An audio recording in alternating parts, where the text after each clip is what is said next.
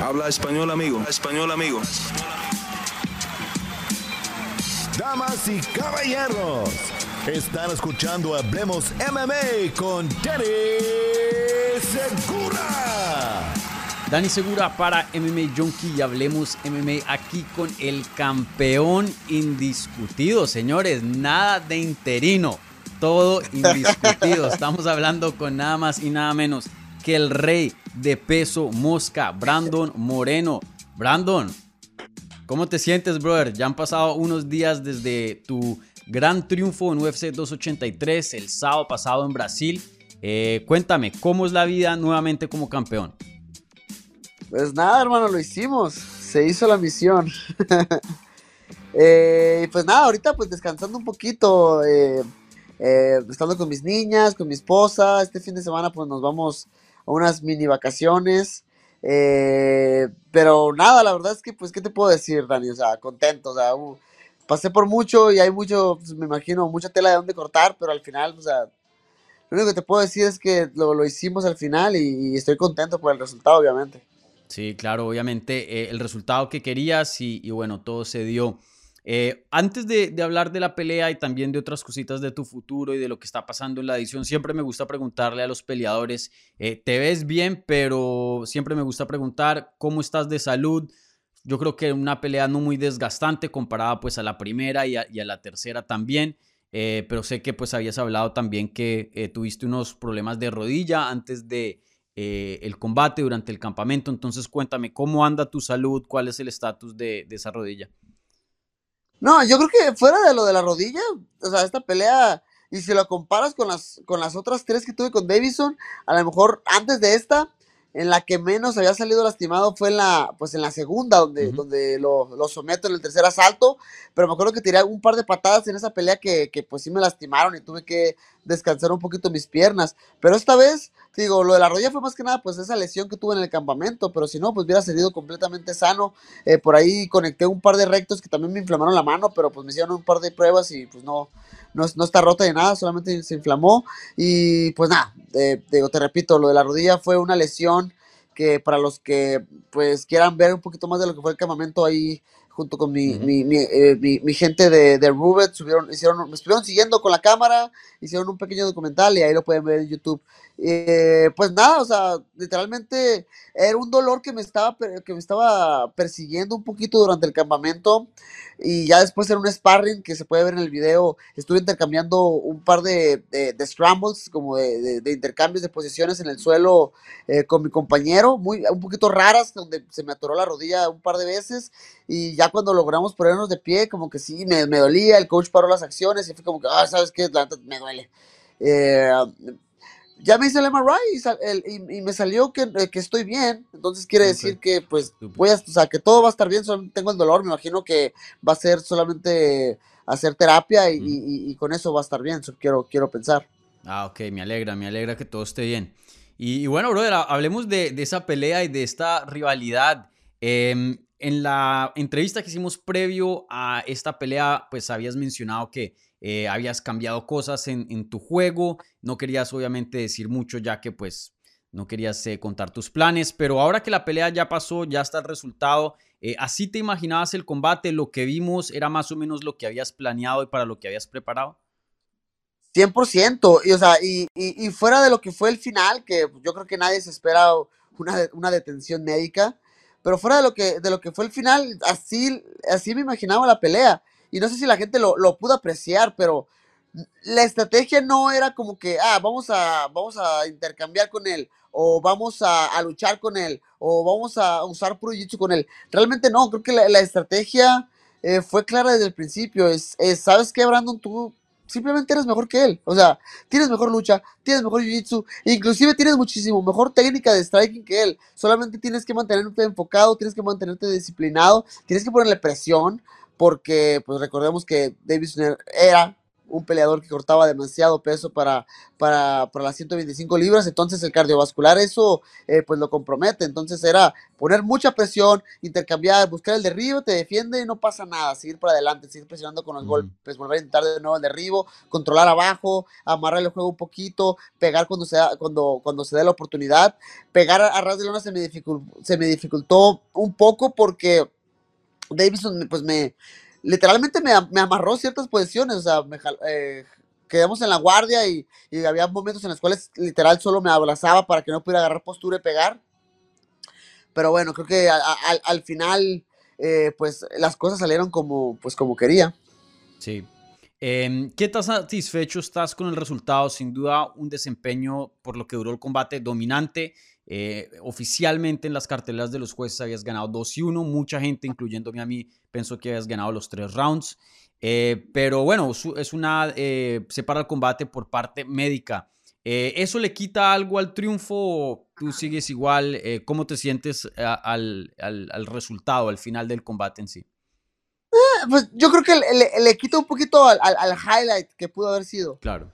O sea, yo ya iba mentalizado. Yo me acuerdo de haber estado ya en la, esquina y, y, recibiendo instrucciones por parte pues, de Said, de Héctor, de, pues, de, de, de, de, Joya, de, de, de Easy. Y yo, yo lo que pasaba probablemente, sabes que ya este cuarto y quinto creo que ya es momento de apretar un poquito más el del acelerador, porque primero, segundo y tercero había tratado de ser muy preciso. A lo mejor no soltaron muchísimo volumen, pero que cada uno de los golpes que soltara fuera muy, muy preciso, y así fue. Ya cuarto y quinto creo que ya iba a empezar a poner mucho más presión de golpeo, mucho más volumen, para tratar ahora sí ya de, de, de, de, de fundir el cardiovascular de, eh, de Figueredo. Te digo, creo que le quita, le quita nada más al, al, al highlight, pero al final yo me siento bien contento. O sea, una vez que me levantaron la mano, sentí muchísima paz, Dani. O sea, sentí sí. como toda esta presión, todo este estrés, eh, los últimos dos años pensando en el mismo tipo, esta pelea, como te mencionaba anteriormente, había muchísimo en juego, había muchísimo en línea, eh, quieras o no, la presión se siente, pero nada, o sea, gané, me levanta la mano y, y, y nada, en ese momento pues mm. siento mucha paz. Claro. ¿Y, ¿Y cómo viste a Davis en otra cosa que habíamos hablado previo del combate es que no sabías mucho qué esperar de él, ya que hizo un cambio muy radical y se regresó a Brasil. Comparado a las otras tres veces, eh, ¿cómo lo sentiste dentro de ese octágono? ¿Cómo lo viste? Ah, no sé. Yo tenía bien presente que Davison es una persona que lo puedes llevar a que se rinda. no, es, no sé si me comprendas. O sea, es un peleador que por ahí cuando las cosas no, se le, no le van saliendo como él quiere, eh, se puede llegar a quebrar. Eh, es algo que no pude capitalizar en el, en, el, en el, tercer combate con él, porque en algunos momentos lo llegué a lastimar, pero creo que eh, en momentos claves dejaba de, de poner presión por una u otra cosa. Entonces creo que se, puso, se sabía recuperar bien y pues nos, fuimos hasta las tarjetas y ahí don, es donde pues pierde el combate. Esta vez yo dije, ¿sabes qué? No puedo dejarlo respirar, no puedo dejar de poner mm. presión de una u otra forma porque eso eventualmente va a hacer que se quebre.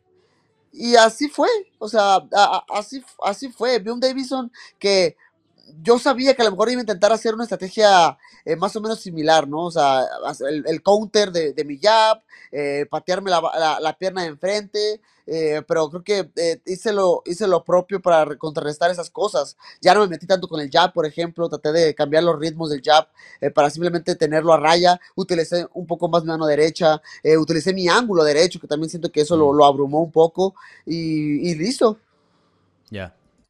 Oye, y, y, otra cosa también que habíamos hablado fue que eh, no se sabía muy bien cuál iba a ser la reacción del público, eh, ya que pues internacionalmente tú eres muy querido, él no es que sea como una figura como la Glover o Shogun que vimos esa noche que tuvieron una recepción muy linda de los fans, pero a mí me sorprendió, eh, tuvo hartísimo apoyo y mucha gente estaba eh, apoyándolo. Eh, ¿Te cogió eso por sorpresa eh, que de pronto no te hayas podido ganar el amor? O, bueno, yo sé que te quieren probablemente, pero en el, en el momento, ganar como el amor de los fans brasileños, ya que seguían apoyando a Davison hasta el último segundo. Ay, canijo. Ah, me hubiera encantado, me hubiera encantado salir con, con la ovación de la gente, o mínimo con con el aplauso, con el respeto, por ejemplo, eh, por lo menos. Mm.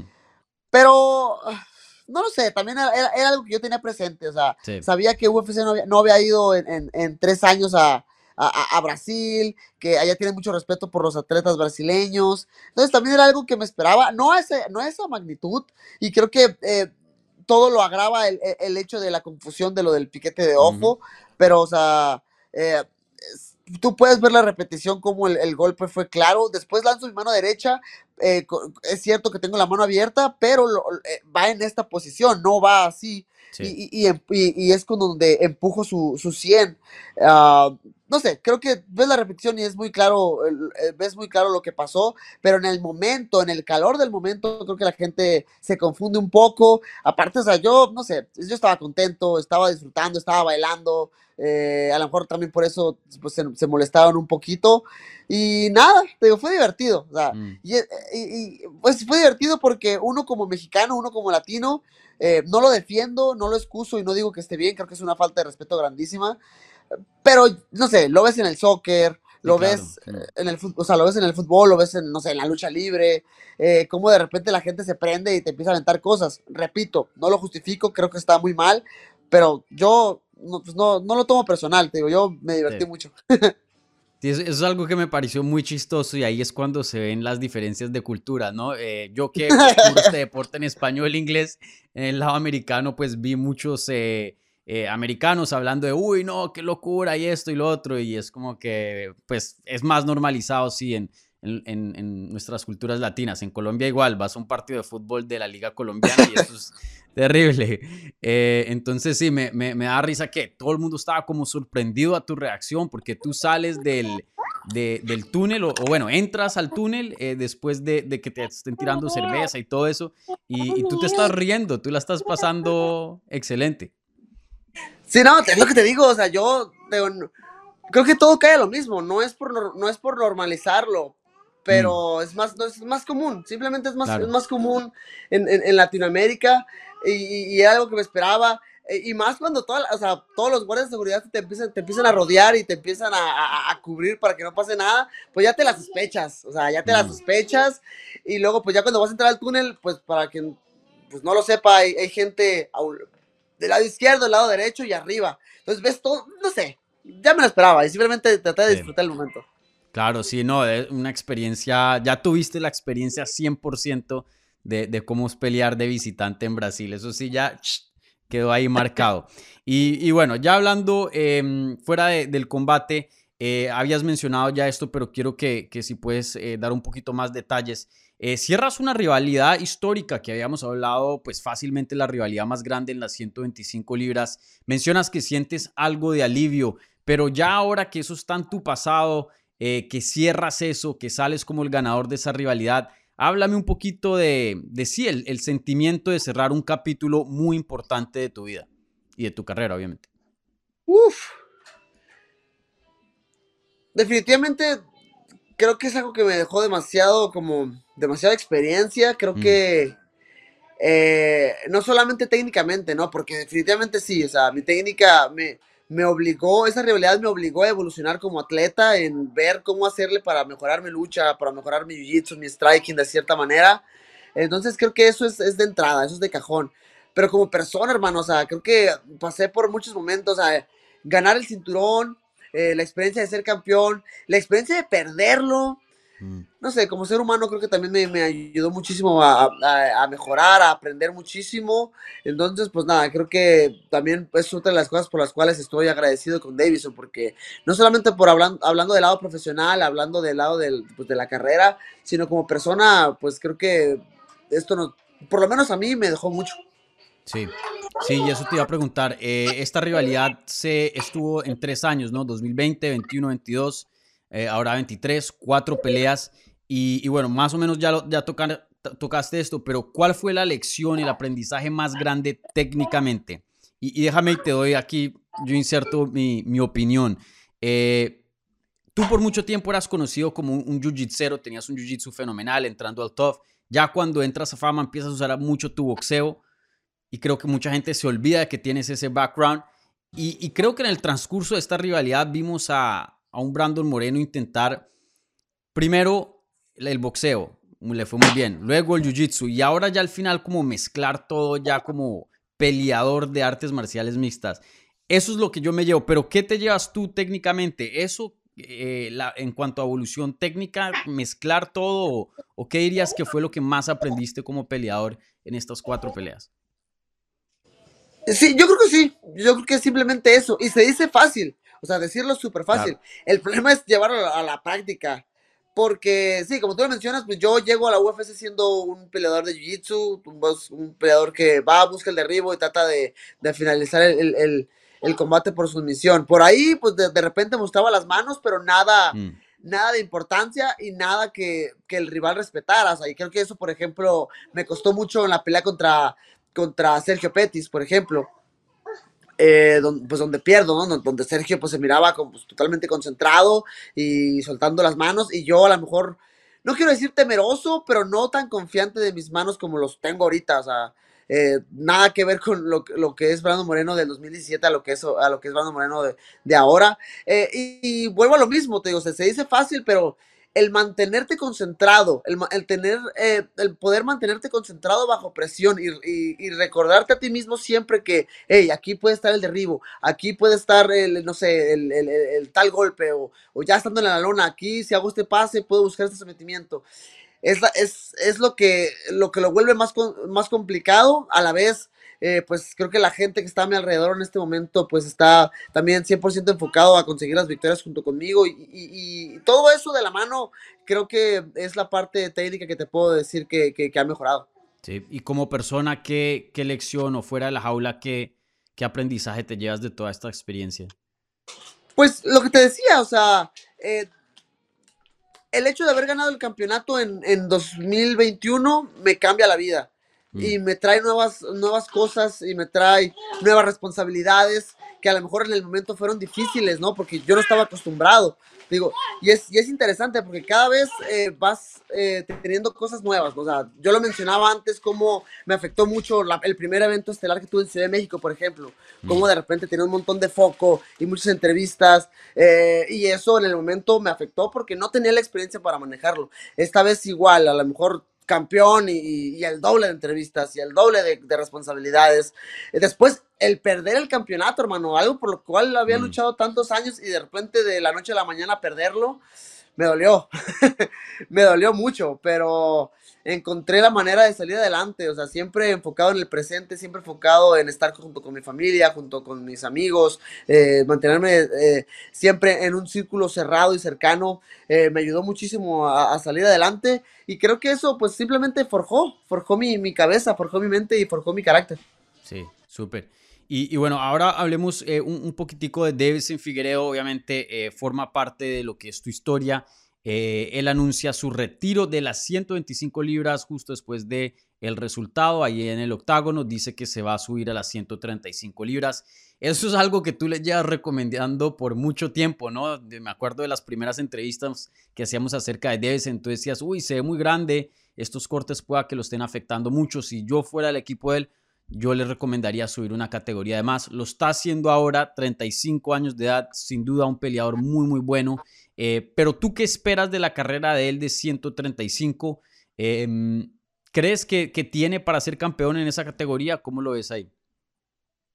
Uf, ah, es, es una pregunta bien dura, Dani, porque, ok, eh, pongámoslo así, Davidson es un peleador grande para las 125 libras, muy grande. Eso es, eso es cierto. Pero no sé, yo veo, o sea, he, tenido la oportunidad de, entrenar, no sé, con, pues, con Aljo, con, eh, con TJ Dillashaw, con Dominic Cruz, he, tenido la oportunidad de entrenar con varios 135, con, con Chito, eh, con Merab. Son grandes. Mm. y quieras o no, la, diferencia es, es, algo y es, y es, importante. Entonces, eh, vamos a ver, por, por ahí puede que esas 10 libras extras que no tenga que cortar le, den la energía y, le den la potencia para seguir sobresaliendo. El tipo tiene poder de, entrada en la mano derecha y no creo que, no creo que lo pierda. De hecho, yo creo que puede hasta ayudarlo. Eh, no, no, no creo que, que, le dé para ser campeón, pero yo creo que, le puede dar para tener combates muy interesantes dentro de las 135 libras. O sea, por ahí peleas interesantes dentro del top 10, quién sabe. Mm, sí. Y, otra cosa que te quiero hablar, eh, justo después de tu combate, tú tienes una interacción con Pantoya, contendiente top hoy día de las 125 libras, alguien que tú conoces muy bien. Em, ¿Cómo fue esa interacción? Porque creo que empezó muy respetuosa y, creo que luego hay hubo unas cositas después. No pasó nada así grave, pero em, creo que le estaba diciendo, diciéndote algo ahí que, y tú le estabas diciendo como, hey, tranquilo, calma. No, o sea, es que, no, o sea, no, no, no, yo no, por lo menos yo no lo considero un altercado en sí. O sea, sí, como tú lo mencionas, e, él, se acerca conmigo, voy saliendo de, de, de, la revisión médica, que es pues ¿cómo le, cómo le llaman? De rutina. Después del combate te llevan a una carpa donde están los doctores, te revisan que todo esté bien y que firmes unos, unos papeles. Entonces voy saliendo de ahí, se acerca Pantoya y, y, la verdad es que en ese momento súper respetuoso, agarra y me dice, hey, eh, pues estoy contento por ti, es tu momento, así que disfrútalo. Y ah, la neta, qué chido. Y yo le digo así como que, hey, muchas gracias, canijo. Y la neta, yo, yo estoy bien consciente que tú eres el, el, el, siguiente, así que no te preocupes. Y eso fue todo lo que le dije. El, el, el pequeño problema después fue que se puso un poquito insistente en que le diera como una fecha en ese momento. O sea, él me dijo, hey, pero quiero saber cuándo vamos a pelear. Dime, en dos meses, en tres meses, dime. Yo sí, carnal, literalmente, hace 10 minutos me acabo de bajar de, de pelear la pelea de mi vida. O sea, nada más, le digo, nada más dame hoy, dame hoy. Y si quieres ya el, el lunes ya empiezas a aventarme en redes sociales, empiezas a hacer el circo de nuevo. Nada más dame hoy, güey. Y le digo, le digo eso, mm. y él dice, no, no, no, pero dime, dime, quiero saber. Y ahí es cuando se pone como que medio extraño, un poquito tenso. El, el, el guardia de seguridad que me, que me, pone UFC, pues estaba cerca y como que se saca un poquito de onda. Le digo, no, eh, a ver, a ver, a ver, ¿qué está pasando? Hazte, hazte para allá, por favor, le pide. Y es como que, güey, que, no sé qué quieres que te diga, o sea, y la neta yo, sola, yo solamente agarré y me fui. Comprendo que a lo mejor eh, Pantoya está pues desesperado. Su último combate fue en julio en el evento de Dallas donde, donde yo también peleé. Eh, a lo mejor está pues también emocionado. Eh, me ve a lo mejor como una pelea fácil porque me ganó hace cinco años. Entonces, no lo sé, quiero pensar que está emocionado, desesperado por ese lado. Pero, ¿qué te, ¿qué te, puedo decir? O sea, él pudo haber tenido la oportunidad por el título antes, pero perdió combates que. Perdió con el mismo Figueredo. Sí. ¿Sí me entiendes? eh, perdió con Askarov. Eh, digo, las matemáticas del, del MMA eh, no tienen a veces sentido, porque yo siento que le, o sea, yo le gano sí. a, a, Davison y a, y a Askarov, eh, y eso no significa que yo le vaya a ganar a Pantoya, ¿no? Pero al revés. Entonces, pues nada, creo que eh, yo estoy listo para pelear. Yo sé que él es el siguiente, por lo menos a mis ojos. Ya al final, pues, el UFC y él cómo se arregle eh, va a ser lo que va a pasar en el futuro. Pero yo estoy listo. O sea, ahorita lo que está en mi mente es descansar un poquito, tanto mi cuerpo, tanto mi mente, porque o sea, todo el estrés de todos estos dos años pensando en Figueredo y pensando cómo le iba a ganar, pues quieras o no, eh, pues sí te desgasta la, la, la, cabeza un poquito, pero a la vez quiero mantenerme activo. O sea, me encantaría pelear en junio, eh, mm. nada, nada oficial. Eh, pero, o sea, si UFC se le ocurriera irse para México en septiembre eh, para hacer un evento ya, un evento numerado, no sé, a lo mejor creo que, que será un pretexto increíble para esperar. Y nada, sí, eso sería, sería inmenso. Eh, y ahorita te quiero preguntar acerca de eso, pero eh, eh, rápidamente, en tus ojos, em, el contendiente número uno, pues en los rankings sí es Pantoya, pero en tus ojos, o sea, tú quieres esa pelea, en tus ojos él es el siguiente, tú quieres Pantoya para Sí, yo, yo, creo que sí. Y, o sea, y, y quieres o no, pues, hey, te queda la espinita, ¿no? Te queda la espinita de, hey, yo, o sea, yo sé que le puedo ganar a este canijo y, y, mm. y me, ganó en el, y me ganó en el pasado. Uno como que competidor, porque yo siempre me trato de mantener bien tranquilo y no me tomo nada personal, pero quieras o no, esa parte de competidor en mi, en mi, en mi alma, en mi corazón, pues eh, le, le, queda la, la, la espinita eh, poquito. Y una cosa que yo sí tengo bien presente en mi cabeza y algo de lo cual estoy bien convencido es que eh, los Brandon Morenos que pelearon con Pantoya en, en, los, en los respectivos momentos, o sea, no fueron las mejores versiones de él en ese momento. O sea, cuando yo peleo con él, o sea, y no quiero empezar a, a poner excusas y a, y a decir mm. qué pasó, pero, pero Pantoya no ha peleado, nunca, nunca, peleó con el mejor Brandon Moreno en, en, en ese entonces, entonces eh, creo fielmente en eso y me encantaría eh, poder demostrarlo en el futuro. Claro, sí. Y, bueno, ya ahora sí hablando de, de UFC México que mencionas tú, eh, hay dos cosas que te quiero preguntar y empecemos por esta, porque creo que esto eh, de pronto para algunas personas va como desapercibido, pero no tiene, eh, eso se tiene que hablar. un año, el 2023, pueda que sea histórico y súper importante para México. Uno de cuatro, eso es lo que yo había dicho después de la pelea. O sea, tenemos a Irene Aldana, a Alexa Grasso y a Jair Rodríguez. Eh, dos de eh, eh, ellos ya están supuestamente fichados a pelear por un título. Obviamente, Jair ya. lo de ah, Irene creo que no se ha hecho oficial. Tú, tú pues lo estabas en ese entonces antes del sábado. Ganas. yo sé que es difícil porque las tareas que ellos tienen son complicadas pero que están las posibilidades de que UFC tenga cuatro campeones mexicanos en el 2023, están. Em, háblame un poquito de la importancia de, este año para México y, también que UFC vaya a México, porque pues se, todo pinta que, eso es lo que debería pasar. El mercado está como nunca y los peleadores, vuelvo y lo menciono, ustedes cuatro están marcando una diferencia y están haciendo historia muy grande. Uf, sí, o sea, em, no lo sé, digo, yo creo que, o sea, si, si analizamos combate por combate, o sea, por ejemplo, Jair, Jair Rodríguez en contra de, de Josh Emmett, o sea, empezando porque, o sea, Jair es una persona que estimo mucho, que quiero, que quiero mucho, eh, pues lo conocí en el programa de desarrollo y desde ahí ha, prevalecido la amistad, pero fuera de la amistad que, que, que a lo mejor podría llegar a, nublar mi, mi opinión, eh, creo que es una buena pelea para Jair, o sea, es una, es mm. una pelea que veo como favorito a, a, a, a Jair. Entiendo el peligro de Josh Emmett, es un peleador que se, que se mira fuerte, se mira explosivo, con, con, mucha potencia en los volados y en los golpes. Um, pero técnicamente creo que Jair tiene muchísimas más armas. Creo que el alcance podría llegar a ser un problema para Josh Emmett, porque la distancia, la, la distancia del pateo, la distancia de los brazos de Jair, eh, creo que van a ser un problema para, para Josh Emmett. Donde se complica a lo mejor un poquito más es con, con, con Alexa y, con Irene. Eh, mm. la, la, pelea entre, eh, entre Valentina y, eh, y, Alexa es la que me cuesta un poquito más hablar porque pues las conozco las dos, pues, las considero pues amigas. entonces trato de enfocarme nada más en la, en la parte técnica y, y, mantenerme lo más neutral posible, ¿no? y Valentina es una máquina y creo que lo ha demostrado. Creo que Valentina es una peleadora muy completa que subestima muchísimas de las, de las áreas que ella sabe controlar. Ah, la consideran a veces como esta, esta peleadora eh, eh, pues dominante del striking, pero su pelea ras de lona también eh, es buena. Y mm. tenemos una, una, Alexa Grasso que a lo mejor en los últimos años ha evolucionado más, ¿no? Empezando con este boxeo mexicano bien cerradito con las manos arriba que lo, que la ha caracterizado, pero ya también vimos como, por ejemplo, cuando peleó contra Joan Calderwood, que ha mejorado su, su, su lucha y ha mejorado su jiu-jitsu y, y, te puede llegar a sorprender. Entonces, no sé, por ejemplo, te digo, te repito, este tipo de peleas ya son las que me cuestan más dar una opinión porque estimo, las estimo mucho a ambas. Simplemente que peleen y que nos den un espectáculo y que gane la mejor y ya.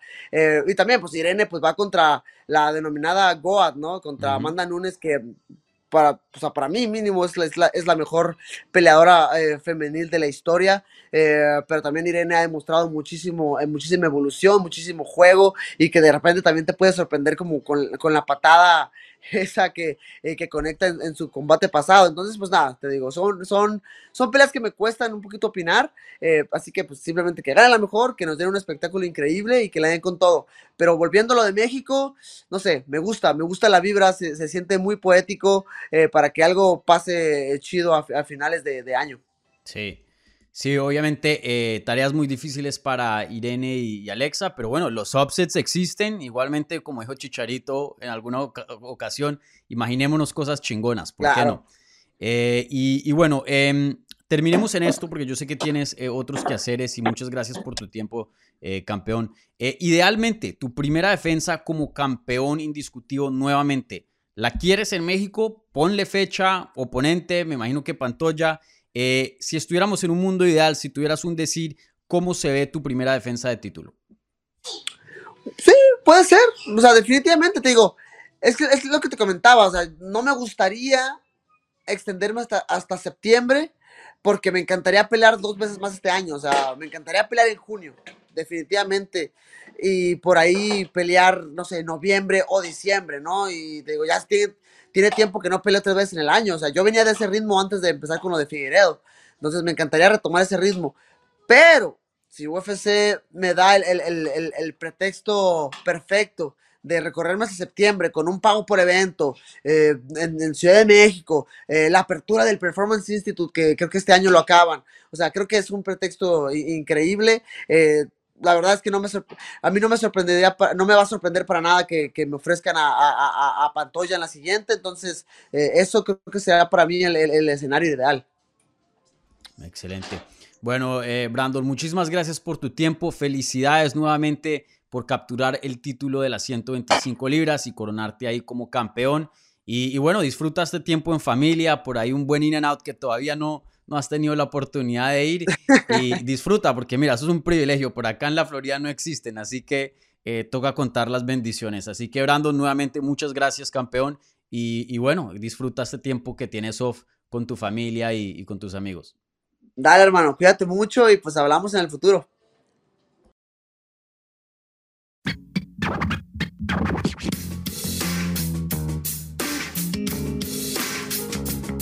Gracias por escuchar Hablemos MMA. Si les gustó el show, los invitamos a que se suscriban en su plataforma favorita de podcast para recibir episodios semanales. También déjanos tu review o cualquier comentario. Pueden seguir Hablemos MMA en Twitter, Instagram y Facebook en arroba Hablemos MMA. Y me pueden seguir a mí en arroba Dani Segura TV. Hablamos la próxima semana.